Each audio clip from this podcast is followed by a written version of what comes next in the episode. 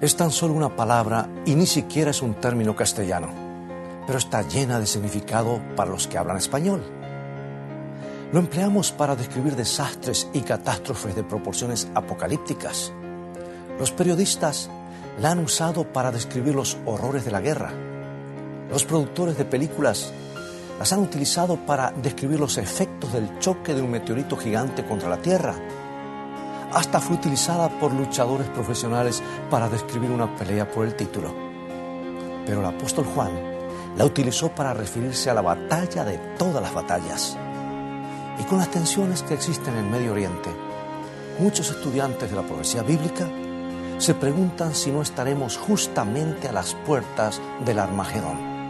Ve por tu Biblia y en un momento más regresaré para que abordemos este importantísimo tema.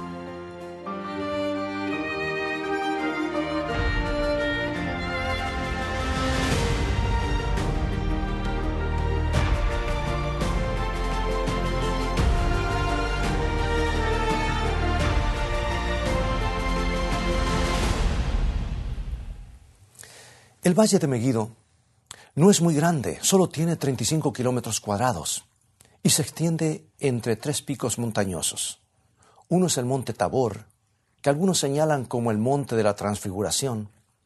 Al sur del Tabor está el monte Gilboa, donde murieron el rey Saúl y Jonatán.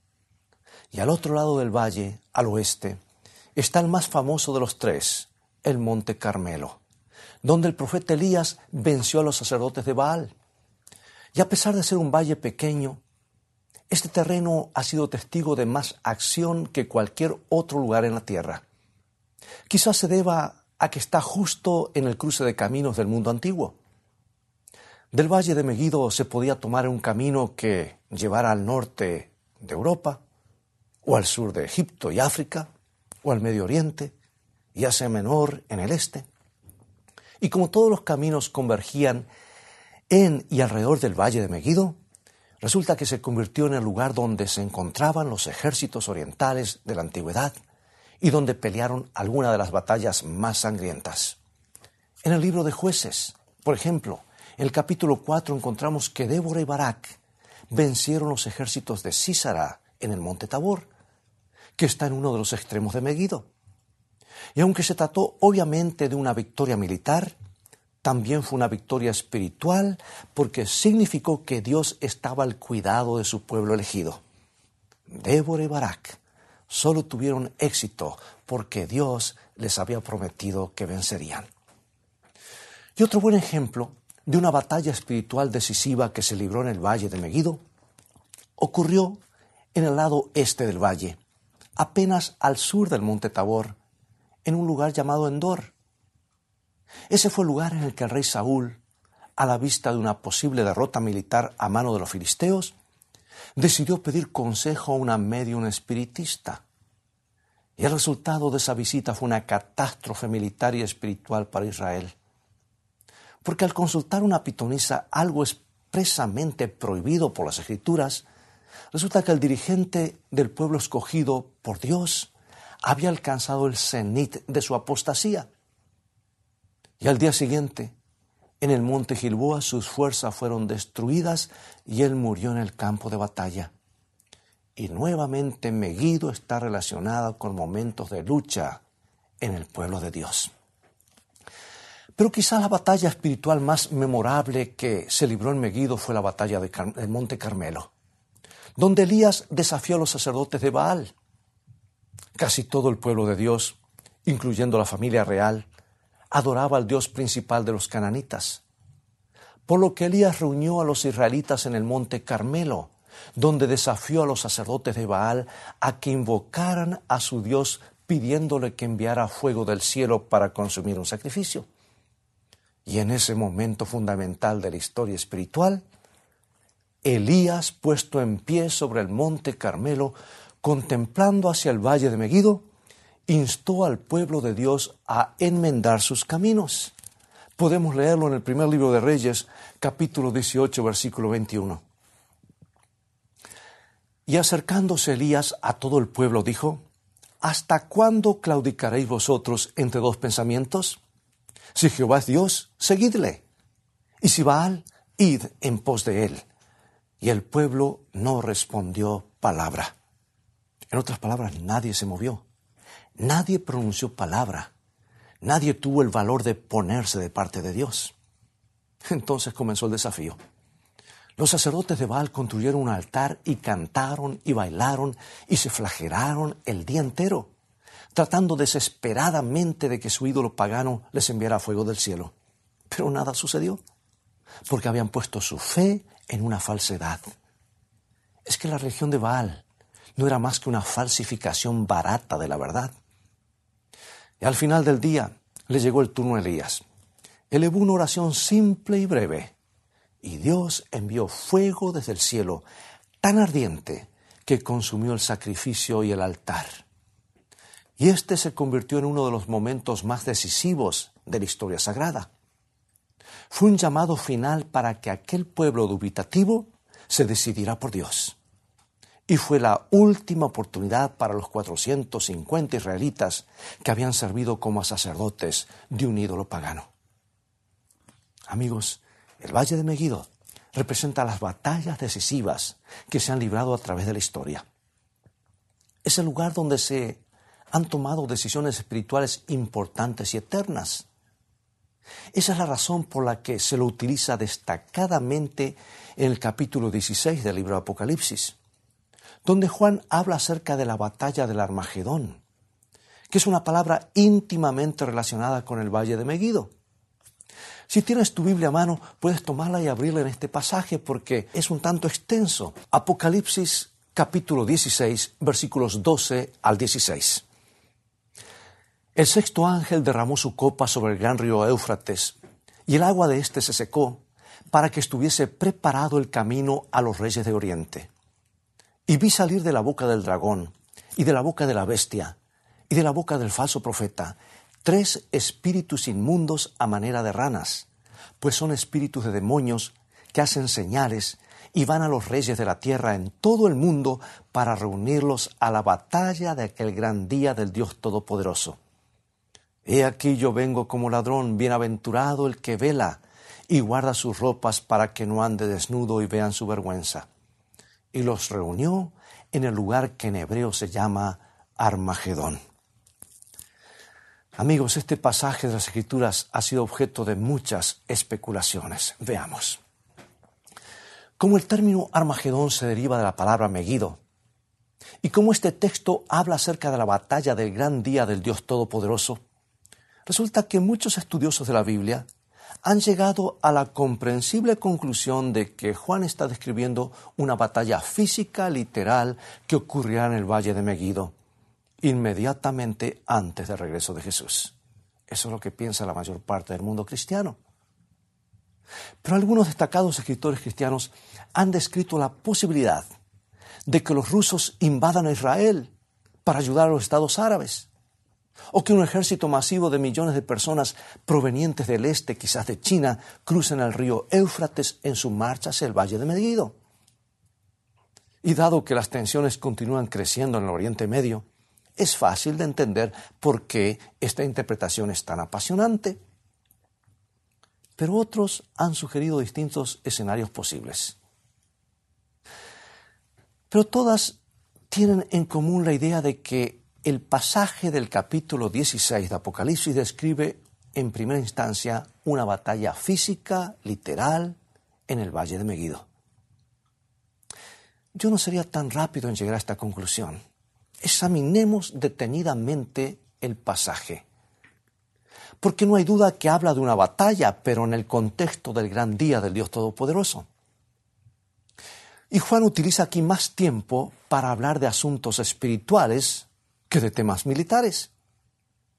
Por ejemplo, habla acerca de los espíritus inmundos y habla acerca de los demonios que hacen milagros. También habla del dragón, que sabemos gracias al capítulo 12 de Apocalipsis, que es una representación simbólica del diablo. Se menciona un falso profeta y también de la bestia que exige adoración. Y en el versículo 15 hay un llamado a la preparación para la segunda venida de Cristo. Ahora evalúa toda esta evidencia y formúlate esta pregunta. cuál es el mensaje que está tratando de comunicar Juan. Y yo diría Jesús a través de Juan. ¿Será posible que nos hayamos apasionado con un trozo de terreno en el Medio Oriente al punto de perder de vista el verdadero significado?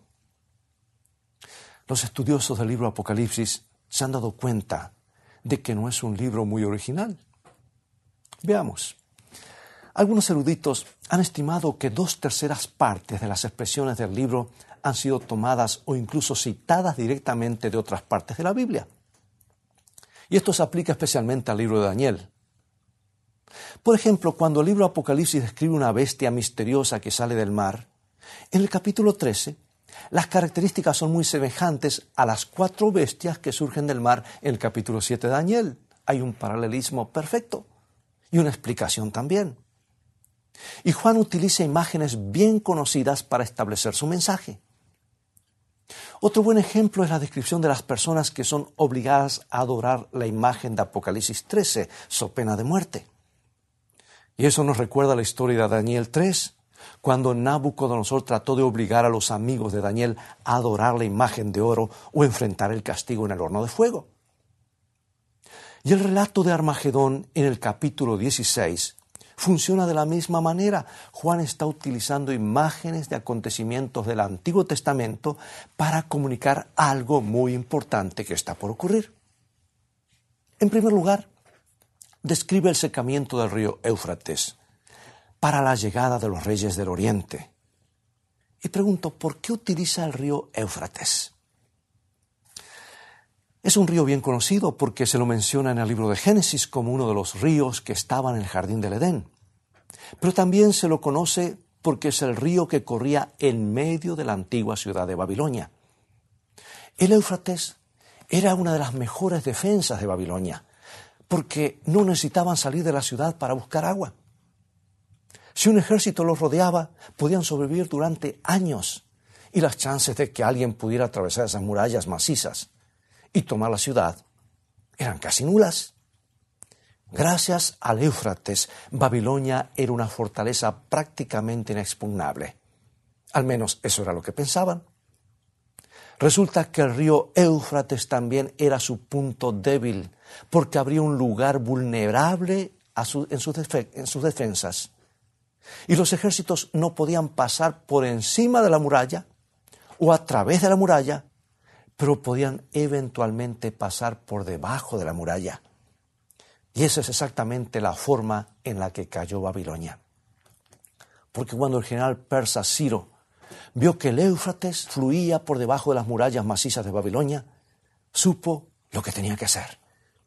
Les ordenó a sus hombres que cavaran canales 180 de cada lado del río para desviar el agua y disminuir el torrente hasta crear una verdadera carretera de ingreso a la ciudad. Secó literalmente el río Éufrates. Y una vez dentro, había un último obstáculo, un par de muros que corrían a lo largo del río y tenían portones con candados. Pero el capítulo 5 de Daniel describe lo que estaba sucediendo aquella noche en el interior de la ciudad. Belsasar, el nieto de Nabucodonosor, estaba dando una fiesta blasfema para probar que Babilonia nunca caería. Y aunque tenía un ejército enemigo acampando en su patio trasero, Belsasar creía que nada podía sucederle. Y para demostrarlo, hizo que sus hombres llevaran algunos de los botines más importantes de las victorias babilónicas, incluyendo los vasos del templo de Jerusalén. ¿Por qué preocuparnos? dijo. Alrededor de la ciudad tenemos un muro tan grueso que en la parte superior pueden andar dos carros uno junto al otro y es tan alto que no ningún ejército, ningún ejército podía treparlo. Y tenemos tantos alimentos en esta ciudad que podríamos estar 20 años dentro sin necesidad de salir al exterior. Y además tenemos suministro de agua ilimitado. Creía que nada podía sucederle. Pero en la actualidad, Belsasar es símbolo de todos los que confían en su autosuficiencia. Es símbolo de todos los que dudan de la palabra de Dios y colocan su fe en sus propios logros. Personalmente dudo que Belsasar jamás haya escuchado de la fe de, Dios, eh, el Dios de su abuelo, o del sueño de la estatua dorada que predecía la caída de Babilonia. Posiblemente lo había escuchado.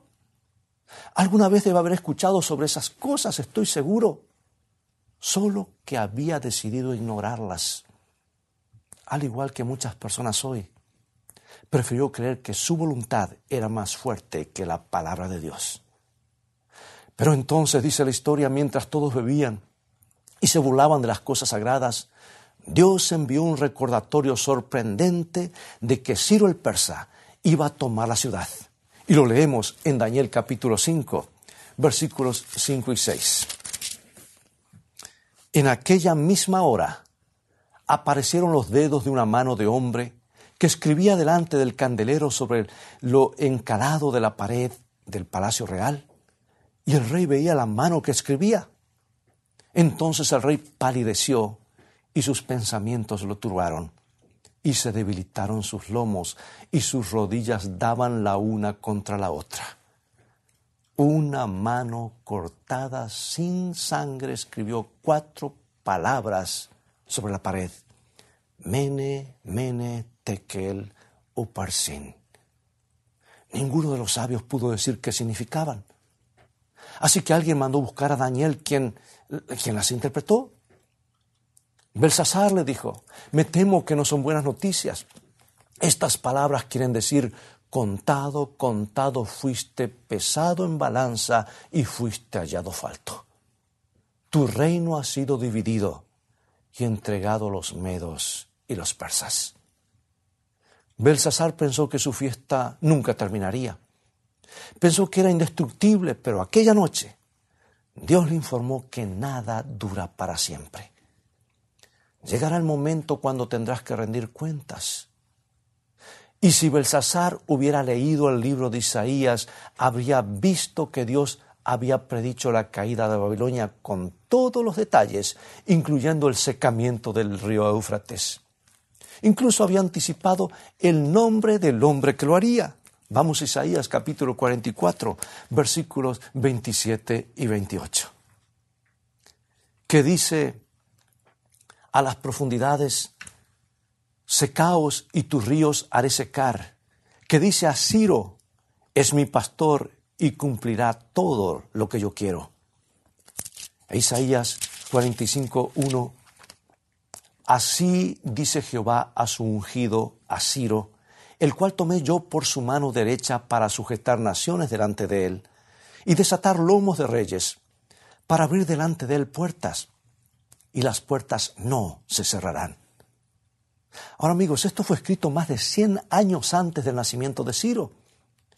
Y Dios hizo que se cumpliera hasta en el más mínimo detalle. En Babilonia, Babilonia todos estaban borrachos y como resultado los guardias se olvidaron de cerrar con llave las puertas que daban al río.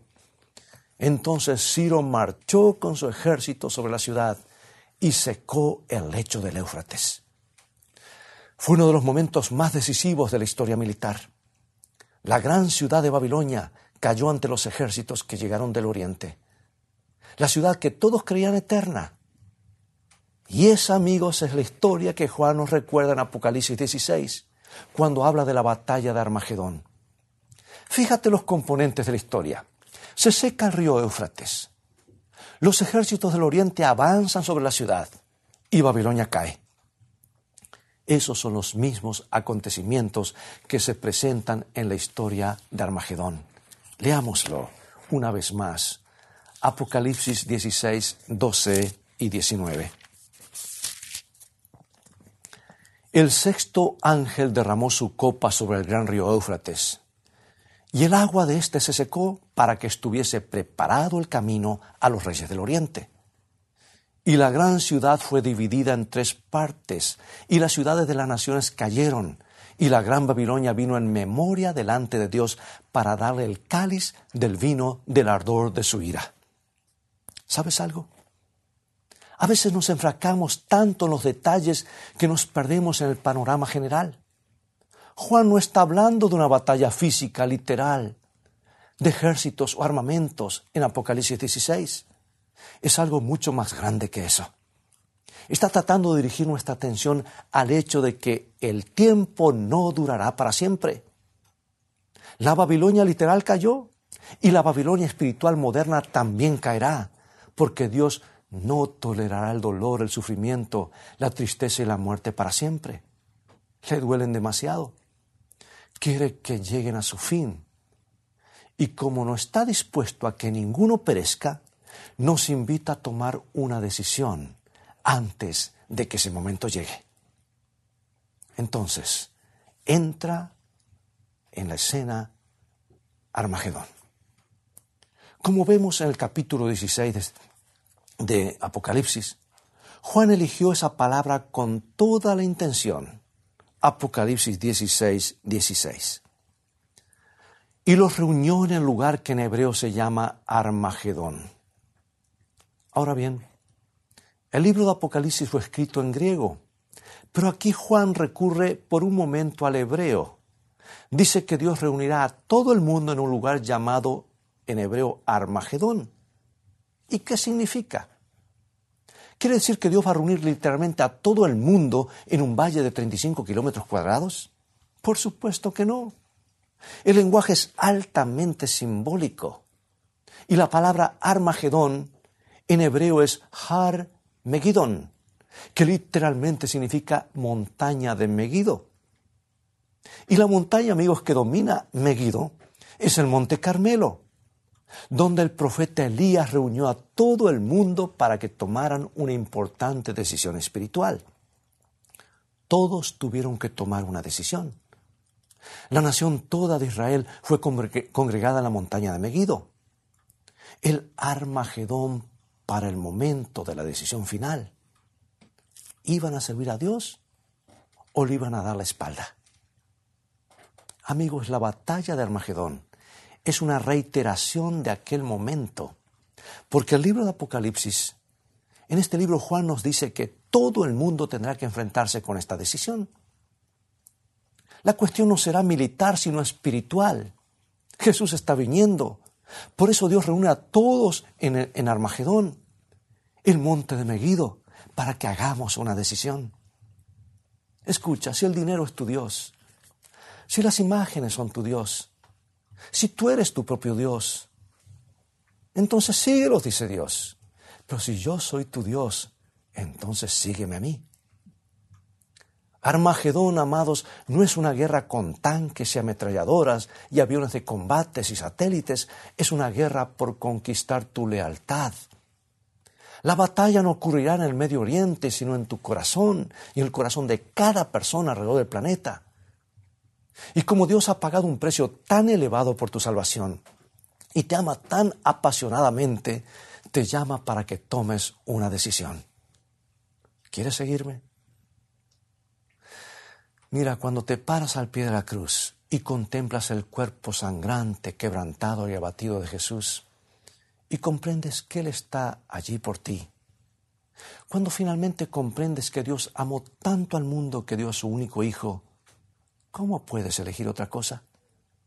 ¿Cómo podría alguien pensar en decirle no a Jesús? ¿Cómo se le podría ocurrir a alguien aplazar la decisión? Y ahora, a manera de conclusión, quiero contarte esta historia. Un periodista estaba trabajando en la habitación de su hotel en Chicago cuando sintió un griterío en el corredor y cuando abrió la puerta para averiguar qué sucedía, vio que la gente corría para salvar su vida por causa de un incendio. Cerró la puerta y llamó a su editor. No vas a creer esto, le dijo. Estoy en el piso decimoctavo de un hotel en llamas y vamos a hacer un reportaje de nuestras vidas. No seas inconsciente, le dijo el editor, sal de ahí, del edificio, o morirás. No te preocupes, he planeado mi huida, le dijo el reportero. Y no hubo una manera de convencerlo. Así que el editor comenzó a tomar notas mientras el periodista describía cómo las personas trataban de escapar del edificio, hasta que llegó el momento que el propio reportero iniciaría su huida. Abrió la puerta, se arrastró por el pasillo, pero solo sirvió para descubrir que su ruta de escape estaba clausurada. Se arrastró nuevamente hasta su habitación y le sobrevino el pánico. Abrió la ventana y gritó pidiendo ayuda. Un bombero que estaba en la vereda escuchó sus gritos y miró hacia arriba. No podía creer que hubiera un hombre allá cuando todos habían tenido tiempo para salir del edificio. Vas a tener que saltar, le ordenó. Entonces hizo extender una red. El hombre se paró en el marco de la ventana. Hizo una inspiración profunda. Cerró los ojos y saltó. No logró caer sobre la red y murió. ¿Sabes algo, amigo y amiga? Hay personas que creen tener la ruta de escape preparada, pero Dios dice que el momento de decidir es ahora. No solo reunirá a todo el mundo en el monte Carmelo por última vez, ahora nos está reuniendo en el monte Calvario para que veamos la evidencia de que Dios es amor. Y nos pide que tomemos la decisión de vivir por la eternidad en su presencia. Hoy la escritura está en la pared. Todo el cielo contempla, mientras el reloj profético se acerca rápidamente a la medianoche. Jesús está viniendo, un rey desde el oriente, y Babilonia caerá. En este momento todavía puedes estar de su lado. La decisión es tuya. ¿Me acompañas a orar? Padre Celestial, Hoy estamos decidiendo que no hay tiempo que perder. Y al ver lo que tu Hijo hizo por nosotros en la cruz y ver tu amor por nosotros, comprendemos que tú eres tal como te has revelado. Nos amas tanto, un amor ilimitado. Por eso entregamos nuestros corazones por completo a ti. Y lo hacemos en el nombre de Jesús. Amén. Todo cristiano tiene la oportunidad no solo de esperar, sino de apresurar la venida de nuestro Señor Jesucristo. Si todos los que profesan el nombre de Cristo llevaran fruto para su gloria, cuán prontamente se sembraría en todo el mundo la semilla del Evangelio. Rápidamente maduraría la gran cosecha final y Cristo vendría para recoger el precioso grano. Cristo espera con un deseo anhelante la manifestación de sí mismo en su iglesia. Cuando el carácter de Cristo sea perfectamente reproducido en su pueblo, entonces vendrá Él para reclamarlos como suyos. Amigos, ha llegado el momento de despedirnos. Dios te bendiga y te guarde en su amor y recuerda, escrito está, no solo de pan vivirá el hombre, sino de toda palabra que sale de la boca de Dios.